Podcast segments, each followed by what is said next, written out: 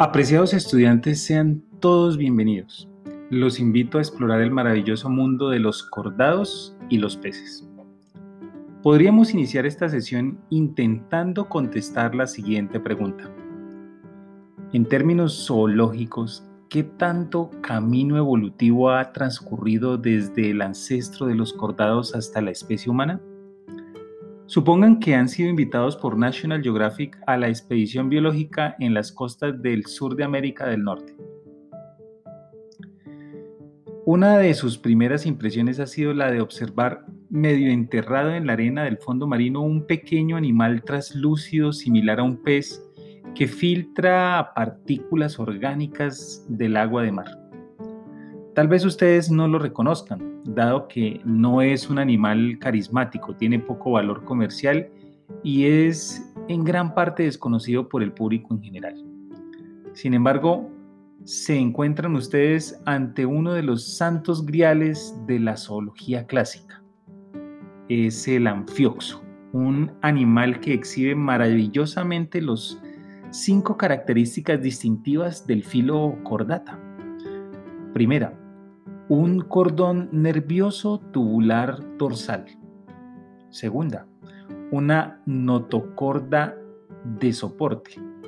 Tercera, bolsas o hendiduras faríngeas.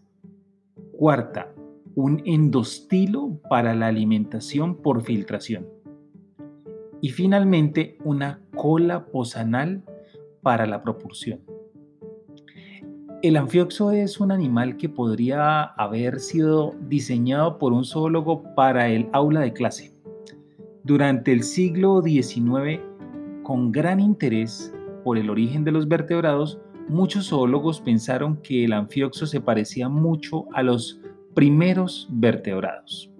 Su posición exaltada fue reconocida más tarde por Philip Pope en un poema interpretado con la melodía de Tipperary termina con el siguiente estribillo.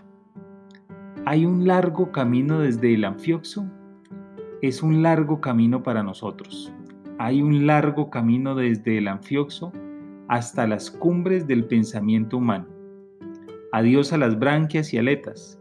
Bienvenidos pelo y piel. Hay un largo camino desde el anfioxo, pero venimos de él.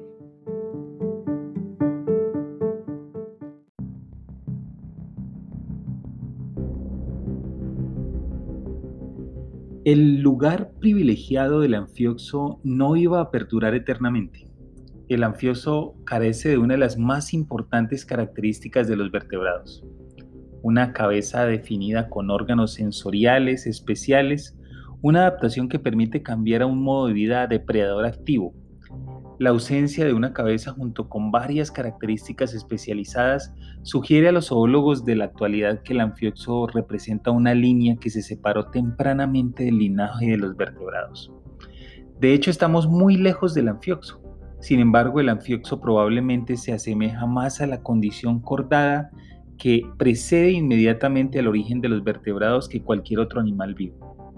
Por tal motivo, en esta sesión nos convoca adentrarnos en el mundo de los cordados, estudiando principalmente tres subfilos.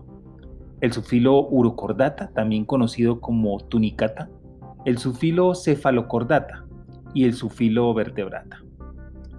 No obstante, haremos principalmente énfasis en uno de los grupos que común y antiguamente designa un conjunto de animales acuáticos conocidos como peces, sin límite ni definición precisa desde el punto de vista de la taxonomía y la filogenia. Por lo tanto, surge la siguiente pregunta. ¿Qué es en realidad un pez? Para cualquiera podría ser obvio, pero en el siglo XVI los naturalistas calificaron como peces a focas, ballenas, anfibios, cocodrilos, incluso hipopótamos y varios invertebrados acuáticos. Más tarde los biólogos descartaron a muchos de estos, estrechando así los límites de lo que es considerado un pez. Hoy en día reconocemos como tal a un vertebrado acuático con branquias, apéndices, si están presentes, en forma de aletas y generalmente una piel con escamas de origen dérmico.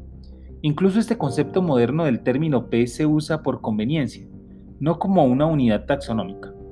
Los peces no forman un grupo monofilético, porque el antepasado común de los vertebrados terrestres tetrápodos se encuentra dentro de un grupo de peces, los arcopterigios.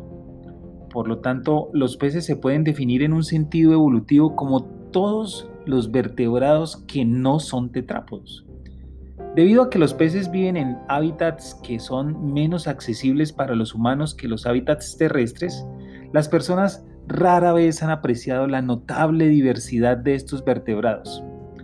Sin embargo, los peces del mundo se han diversificado para producir más de 36.000 especies vivas, más que todas las especies de vertebrados combinados con adaptaciones para casi todos los ambientes acuáticos concebibles. Ningún otro grupo de animales iguala su dominio de los mares, lagos y ríos del mundo. De este modo evaluaremos en esta sesión las siguientes clases dentro del subfilo vertebrata, que son la clase Mixini, la clase Hiperoartia, la clase Chondrichthyes, la clase Actinopterigi y la clase Sarcopterigi. Bienvenidos.